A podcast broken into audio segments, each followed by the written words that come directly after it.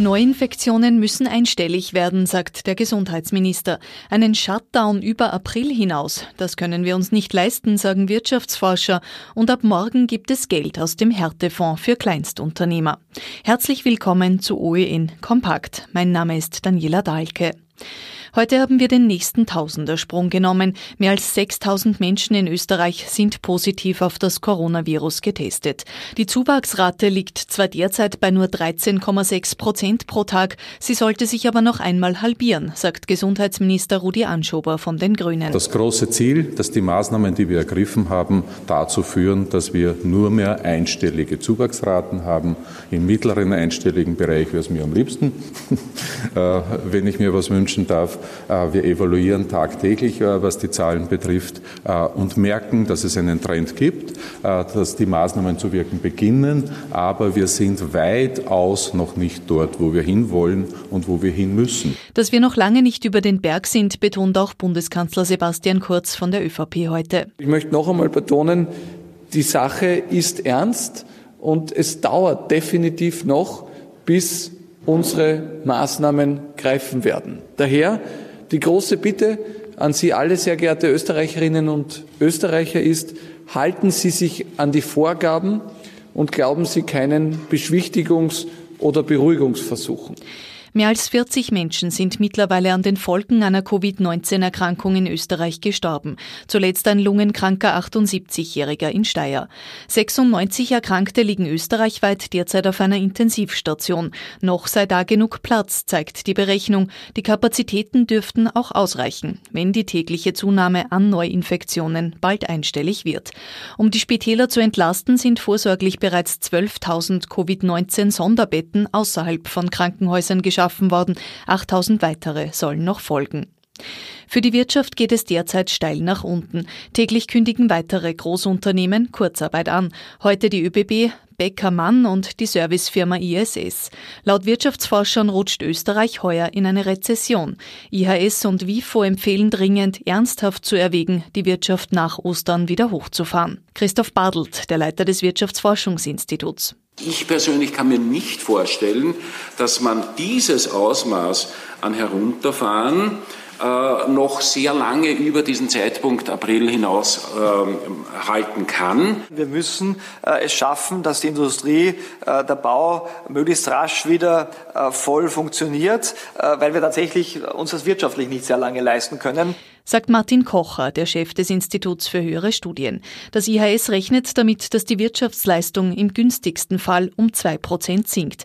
Das Budgetdefizit dürfte mit 5,5 Prozent gravierender ausfallen als zur Zeiten der Wirtschaftskrise in 2009. Die Regierung hat heute Details zum 38 Milliarden Euro Hilfspaket präsentiert und verkündet, ab morgen kann aus dem eine Milliarde Euro schweren Härtefonds ausbezahlt werden. Einzel- und Kleinstunternehmer können mittels Online-Formular bei der Wirtschaftskammer Antrag stellen. Finanzminister Gernot Blümel von der ÖVP. Die eine Phase startet morgen.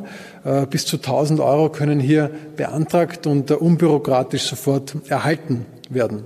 In der zweiten Phase äh, bis zu 2000 Euro pro Monat für maximal drei Monate, wenn eben der Umsatzentgang äh, aufgrund der Corona-Krise entsprechend da ist. Das Geld muss nicht zurückgezahlt werden. Die Regierung versuche außerdem bei Banken zu erreichen, dass Betroffene einen Aufschub bei ihren Privatkreditraten bekommen, beispielsweise Häuselbauer, die aufgrund der Krise nicht zahlen können. Wer plötzlich weniger oder gar kein Einkommen mehr hat, soll sich zumindest bei den offenen Rechnungen weniger Sorgen machen müssen. Heute wird versichert, Strom, Heizung und Warmwasser werden nicht abgedreht, auch wenn jemand jetzt nicht bezahlen kann. Diese Einigung hat die Bundesregierung mit den Energieversorgern erzielt.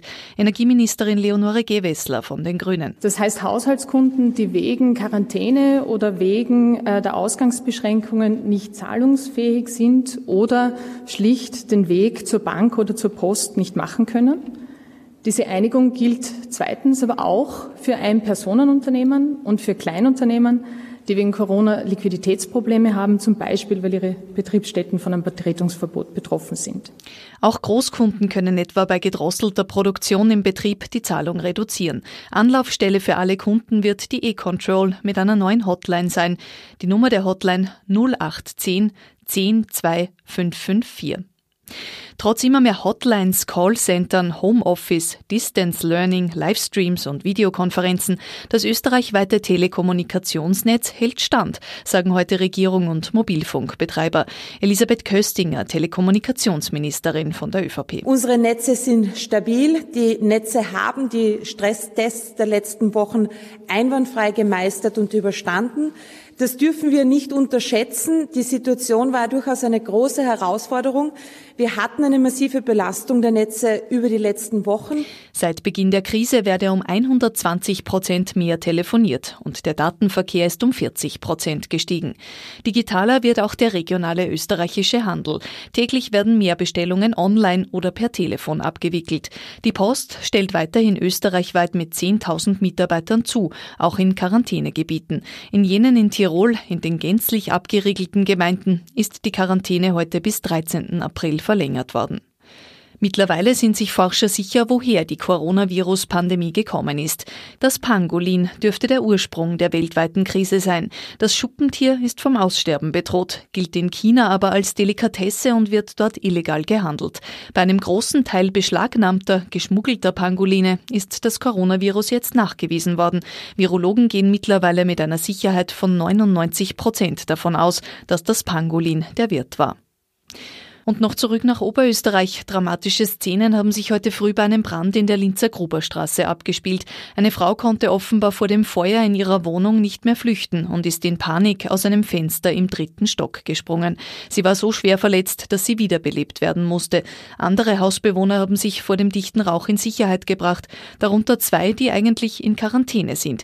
Sie sind mit Masken geflüchtet und haben zu allen anderen Abstand gehalten, sagt die Feuerwehr. Soweit die wichtigsten Nachrichten des Tages kompakt zusammengefasst. Wir sind morgen wieder mit aktuellen Informationen für Sie da.